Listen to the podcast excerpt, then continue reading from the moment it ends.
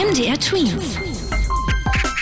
Dein 90 Sekunden Corona-Update. Die Corona-Zahlen gehen in Deutschland nach oben. Laut Robert Koch-Institut sind es vor allem die jüngeren Menschen, die sich gerade anstecken. So gibt es den größten Anstieg bei den 10- bis 34-Jährigen. Das könnte damit zusammenhängen, dass in der Altersgruppe auch weniger Menschen geimpft sind.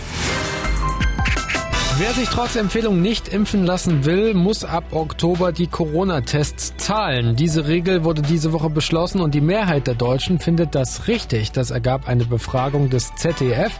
Auch findet eine Mehrheit gut, dass für Geimpfte es in Zukunft weniger Einschränkungen geben könnte als für Nicht-Geimpfte.